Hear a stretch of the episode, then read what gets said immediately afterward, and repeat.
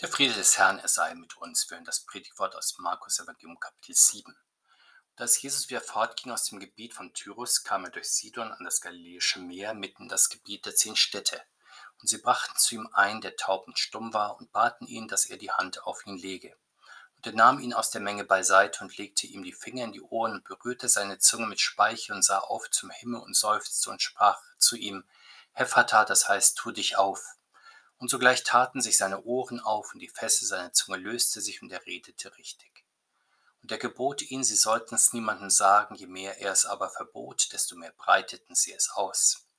Und sie wunderten sich über die Maßen und sprachen, er hat alles wohl gemacht, die Tauben macht er hörend und die Sprachlosen redend. Der Herr segne diese Worte an uns. Amen. Wir begegnen hier dem Herrn Christus, wie er im hohen Norden unterwegs ist, genauer wie er im heidnischen Land umherreist. Gerade hatte er die Tochter der syrophönizischen Frau geheilt. Nun ist er östlich des Sees Genezareth unterwegs im Gebiet der zehn Städte. Auch hier wohnen überwiegend Heiden, also Menschen, die das Wort Gottes bisher nicht oder nicht richtig gehört, Gottes Wunder nicht oder nicht richtig geschaut und persönlichen Glauben angenommen haben. Heiden sind Geschöpfe Gottes, die die Worte Gottes nicht hören und daher ihn für seine großen Taten auch nicht loben und preisen können und deswegen auch in ihren Krankheiten bleiben. Damit haben wir eine treffende Beschreibung auch unserer Gegenwart vor uns. Krankheit ist heute ja nicht ein bedauerlicher Einzelfall, sondern die absolute Regel. Es gibt im Grunde keinen Menschen auf dieser Erde, der sein ganzes Leben im Vollbesitz aller seiner Sinne und Kräfte ist. Bei dem einen schwächelt der Sehsinn, bei dem anderen das Gehör. Einer findet nicht die richtigen Worte, ein anderer kommt in Atemnot. Einer tut sich schwer beim Laufen, ganz zu schweigen von den inneren Organen, die gerne einmal kranken.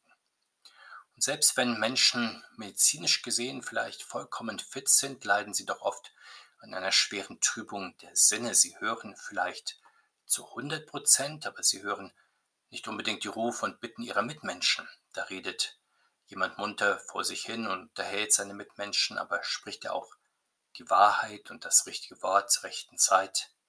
Wie allgemein verbreitet Schwerhörigkeit und Wortlosigkeit sind, wird uns deutlich, wenn wir bedenken, wer unsere Ohren und Zungen gemacht und wozu sie da sind. Gott hat sie gemacht, damit wir ihn hören, mit ihm reden, damit wir den Schöpfer, den Erlöser und Heiligmacher hören und uns ihm mit allen Kräften und Sinnen zuwenden.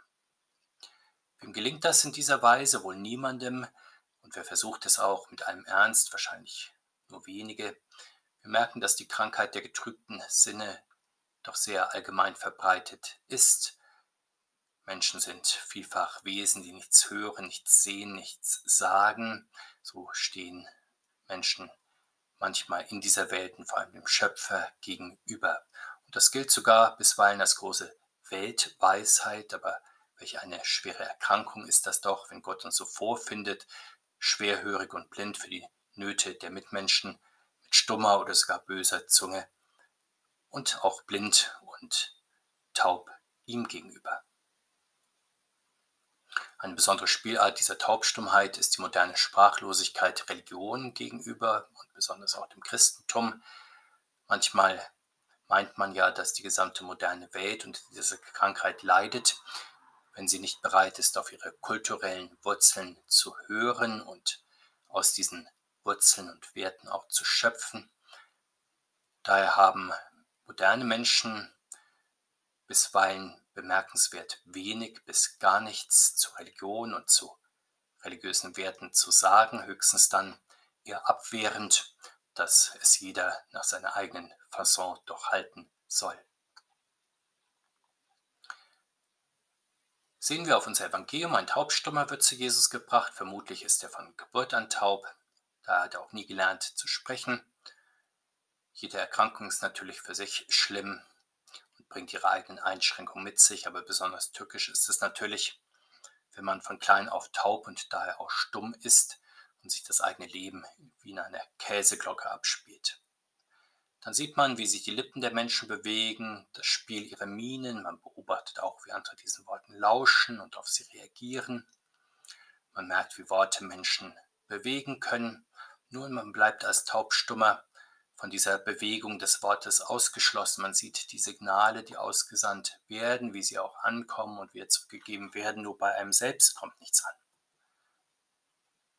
Vielleicht versteht man auch gar nicht, über was die anderen Menschen dann die ganze Zeit zu reden haben, worüber man sich so viel unterhalten kann. Entsprechend leer ist der Kopf und auch das Herz. Es kommt durch die Ohren ja nichts herein und entsprechend geht auch aus dem Mund nichts heraus.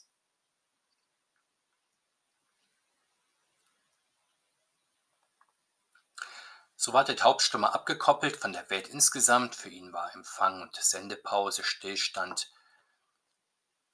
Nicht nur für ihn selbst war seine Krankheit eine Katastrophe, auch für seine Mitmenschen war es nicht leicht. Wie geht man mit jemandem um, dessen Ohren verschlossen, dessen Zunge blockiert ist? Wir merken, was mit dem Hören fehlt. Damit fehlt die Tiefe des Verstehens. Wir hängen ein Herz und ein Kopf mit dem anderen zusammen, in der Familie, in der Arbeit, in der Kirchengemeinde, in der Welt insgesamt. Das verstehen wir ja nur, wenn wir die Menschen hören und mit ihnen reden. Können wir das nicht, dann fehlt uns der Schlüssel zur Welt.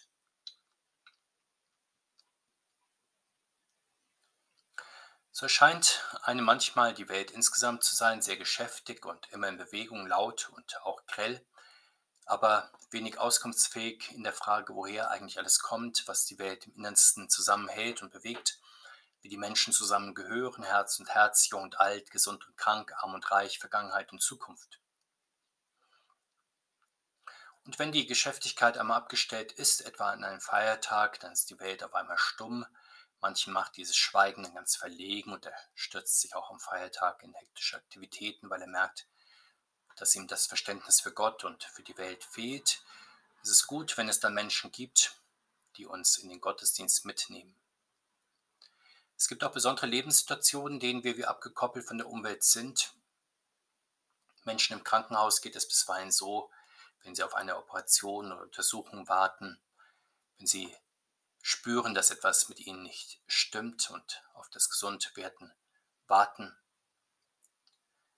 dann haben sie weniger um die Ohren als sonst. Es gibt auch weniger zu reden als sonst. Es ist dann gut in dieser Situation, wenn man die Fühler ausstreckt nach Gott, nach der Quelle des Lebens, wenn man zu ihm auf Empfang geht, seine Signale und seine Impulse empfängt und insofern angeschlossen bleibt an das Netz des Lebens, auch wenn man ansonsten sich ausgeschlossen oder ein Stück weit abgeschnitten fühlt. Gott sei Dank gibt es Leute, die den Taubstummen in unserem Evangelium zu Jesus bringen. Vielleicht ist das seine Familie oder seine Nachbarn. Vielleicht auch jemand mit Herz aus der Gemeinde, die Mitleid mit ihm haben, die sein Eingeschlossensein, sein Abgeschnittensein fühlen. Es tut ihnen weh, dass dieser arme Kranke Gott und die Menschen nicht verstehen und in der Welt nicht wirklich Mensch sein kann. Diese mitfühlenden Menschen, sie bilden sich kein Urteil über diesen Kranken, außer dass er ihre Hilfe und ihre Fürbitte braucht. Sie denken nicht, welche schwere Sünde hat dieser Mensch wohl begangen oder seine Eltern, welche Schuld und welche Verantwortung hat die Gesellschaft auf sich geladen, wenn es solche Menschen in ihrer Mitte gibt. Diese Menschen verfallen auch nicht in allgemeinen Pessimismus, der Menschen angesichts schwerer Krankheit immer wieder ergreift, wenn sie weder medizinischer Therapie noch dem Gebet die Kraft einräumen, zur Heilung zu führen. Und dann in fatalistischen Gedanken sich verlieren, was kann jetzt meine Situation schon verbessern, keine Chance auf Heilung, keine erfolgreiche Therapie in Sicht. Es ist gut, dass diese vorbildhaften Christen unserem Evangelium nicht urteilen und verurteilen, auch nicht schicksalsergeben oder fatalistisch sind. Sie wissen, dass es Hilfe gibt von Gott her und deswegen bringen sie den Kranken im Gebet zu Gott und mit der Tat. So sehen wir an ihnen, wie sie den kostbaren Dienst der Fürbitte verrichten. Es ist der vornehmste Dienst der Nächstenliebe, den wir als Christen tun können, wenn wir Menschen in Not und Krankheit sehen, dass wir sie auf betenden Händen zu Jesus Christus bringen. Auch wo wir nur Menschen sehen, die nicht hören und verstehen können, dass wir sie dann auf betenden Händen zum Herrn und Heiland der Welt tragen. Als christliche Gemeinde tun wir das gemeinsam am Sonntag und den Werktagen in dem Fürbittgebet. Es ist nötig, dass wir es auch persönlich in unserem Alltag tun für die Menschen, die wir ganz konkret vor Augen haben. Überlegen wir noch etwas weiter, was heißt es eigentlich, einen Menschen im Gebet zu Jesus zu tragen und um Gnade und Heilung für ihn zu bitten? Ist das nur der allgemeine Wunsch um Segen von oben, so wie die Bitte um gutes Wetter oder Frieden in der Welt und anderes mehr? Wir sehen in unserem Evangelium genauer, wie diese fürbittenden Menschen den Kranken zu Jesus in den Gottesdienst der Gemeinde bringen, damit der Herr sich seine Erbarme für ihn bitte, ihm die Hände auflege, ihn freispreche, ihn heile. Deshalb kommen wir ja als christliche Gemeinde im Gottesdienst zusammen, um vor allem in der Beichte und im Heiligen Mahl Befreiung von den Mächten des Bösen und auch Heilung zu empfangen. Das sind die Gottesdienste, die wir selbst zu Fuß besuchen können. Bei schwerer Krankheit können wir vielleicht im Krankenhaus oder im Pflegeheim einen Gottesdienst besuchen oder wo wir uns nicht selber bewegen können, zur Not auch Gottesdienst im Radio hören oder im Fernsehen sehen. Dann ist der Herr Jesus in unserer Mitte. Wir bitten ihn für uns selbst und für andere Kranke in ihren Nöten. Das sind die Wege, auf denen wir zu Jesus kommen und aus der Isolation unserer ganz eigenen Sicht der Welt und unseres Lebens und unseres speziellen Alltages heraustreten, hinein in die Gemeinschaft mit dem Herrn und in die Gemeinschaft der Heiligen. So werden wir dann wieder angeschlossen an den Herrn und seinen Leib und an das Netz des Lebens.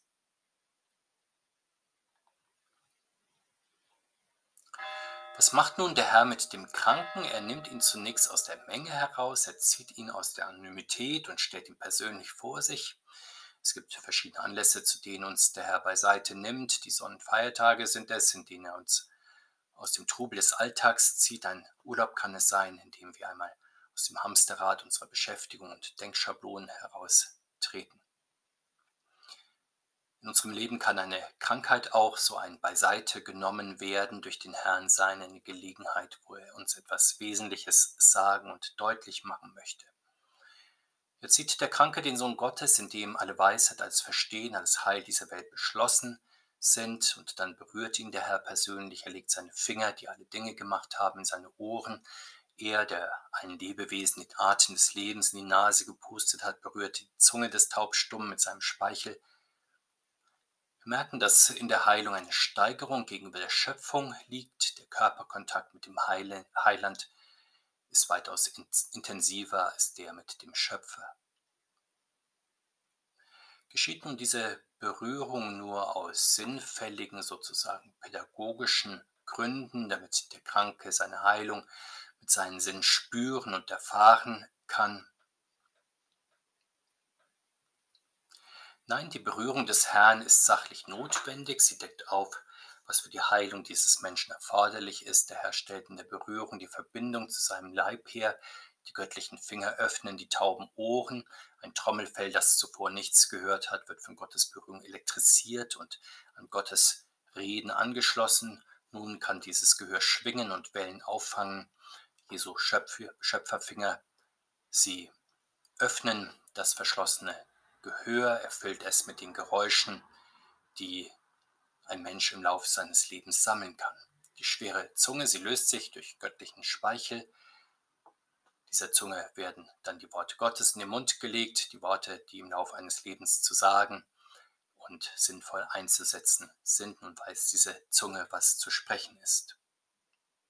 Und dann schaut der Gottessohn, der eins ist mit dem himmlischen Vater, betend auf zum Himmel, zu dem Ort, von dem er gekommen ist und den den er wieder auffahren wird. Er seufzt, so wie die ganze Schöpfung mit ihm seufzt und sich nach Erlösung von Vergänglichkeit, Krankheit und Tod sehnt.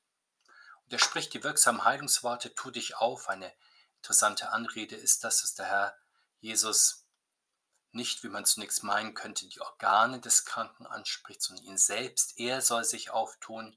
Da kann er dann seine Ohren öffnen und seine Zunge lösen. Nun ist der Knoten durchtrennt. Taubstimme hört mit den Ohren des Herrn Jesus und spricht mit seiner Zunge, so steht dieser Mensch, der bisher in einer tonlosen Glasglocke lebte, im Klangmeer der Welt Gottes. Heilt Jesus den Kranken, damit er nun vollwertiges und funktionsfähiges Mitglied der Gesellschaft ist, als bestünde der höchste Daseinszweck des Menschen darin, für das Gemeinwesen nützlich zu sein. So stellt man sich heute ja auch oft medizinische Heilung vor, vor allem als Wiederherstellung der körperlichen Funktion, damit man dann wieder einsatzfähig ist. Der Herr aber hat vor allem etwas anderes im Sinn. Ihm geht es um die Neuschöpfung des von Gott getrennten Menschen, damit er in der Gottesgemeinde das Wort Gottes hören und ihn loben und preisen kann. Diese Heilung verfolgt der Herr bei Menschen auf sehr unterschiedliche Weise. Manche heilt er körperlich, andere Menschen behalten ein Leben lang eine Krankheit, vielleicht sogar eine schwere Behinderung. Aber der Herr heilt dann ihre Seele, sodass sich ihre Sinne für ihn öffnen können und sie ihn erkennen als den Herrn und Retter auch ihres Lebens und ihn dann mit der gesamten Gemeinde loben und preisen. So ist es etwa in der Gemeinde der Gehörlosen und Stummen, die es heute gibt. Sie haben eine eigene Zeitschrift in Deutschland, die den Titel trägt Hefata. Wie ermutigend, dass Sie dieses Evangelium ganz persönlich auf sich selbst beziehen, selbst wenn Ihr Hören und Ihr Sprechen eingeschränkt ist und das auch bleibt. Sie sind dennoch Teil der Gottesgemeinde, die den Herrn Jesus aus vollem Herzen lobt und preist. Wir mögen sehr persönlich auch überlegen, was ist bei mir verschlossen und verstummt, wo höre ich inmitten des Lärms unsere Zeit und ihrer vielfachen Geschwätzigkeit keine Worte des Lebens mehr, wo kann will ich keine Brücken zu anderen schlagen, wo erreichen mich Worte von außen nicht mehr, wo will ich Gottes Hilfe in Anspruch nehmen, wo ich zuvor ohne sie gelebt habe? Das ist unsere private Frage abseits der Öffentlichkeit, die Frage für die persönliche Begegnung mit Jesus Christus, dem Arzt, dem Heiland unserer Seelen und Körper.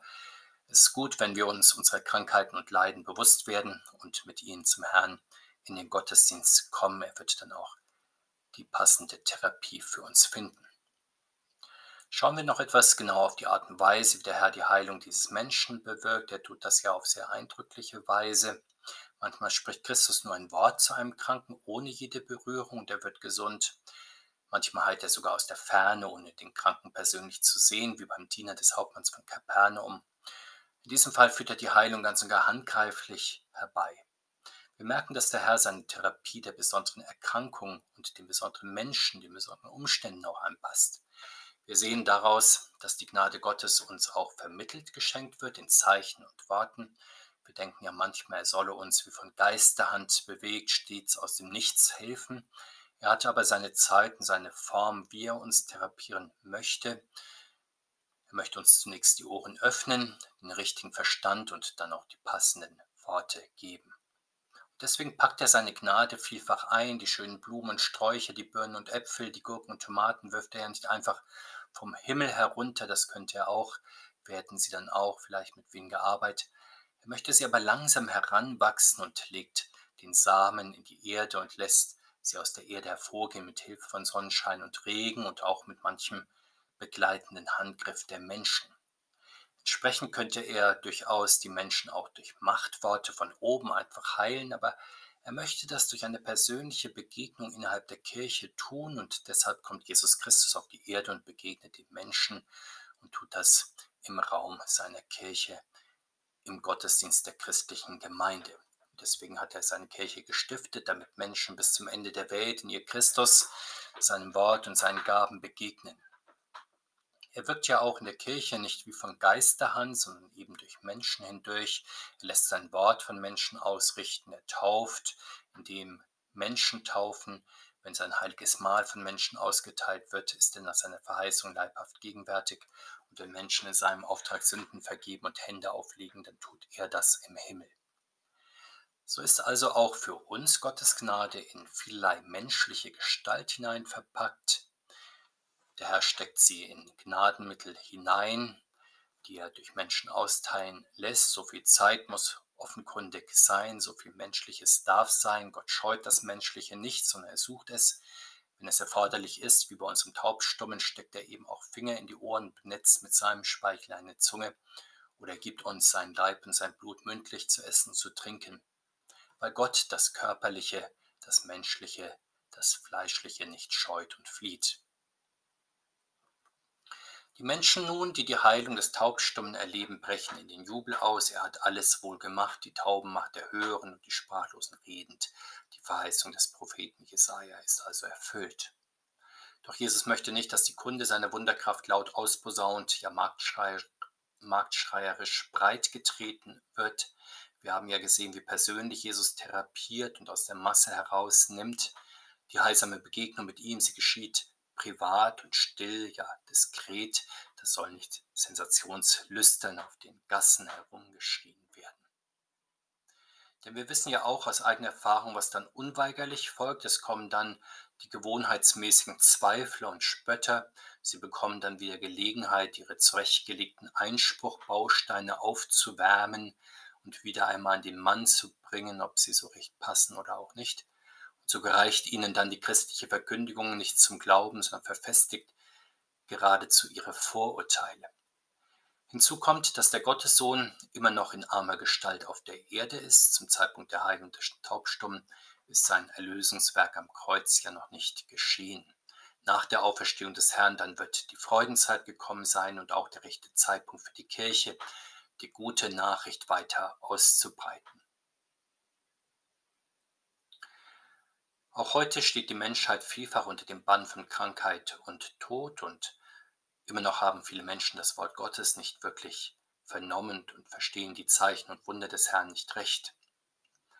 So ist es Aufgabe der Kirchen dieser Weltzeit, die großen Taten des Herrn in ihrer Mitte zu loben und zu preisen. Sicherlich der endgültige Jubel der Erlösten ist der Ewigkeit vorbehalten, aber das Wort des Herrn und seine Sakramente bewirken auch heute in der christlichen Gemeinde Wunder, dass Taube hören und Sprachlose reden, dass Blinden die Augen aufgetan werden und Lahme gehen. Das geschieht dort, wo und wann es dem Heiligen Geist gefällt. Und er tut es, damit wir in dieser Zeit in der christlichen Gemeinde immer wieder in den Jubel der Erlösten einstimmen. So wollen wir beten, Herr Jesus Christus, du berührst krank, geöffnest Ohren, bewegst Zungen. Wir bitten dich, hilf auch in deiner Kirche dieser Zeit durch deine Gnadenmittel und lass auch uns dich mit allen deinen dich loben und preisen. Amen. Der Friede des Herrn, er sei mit uns. Amen.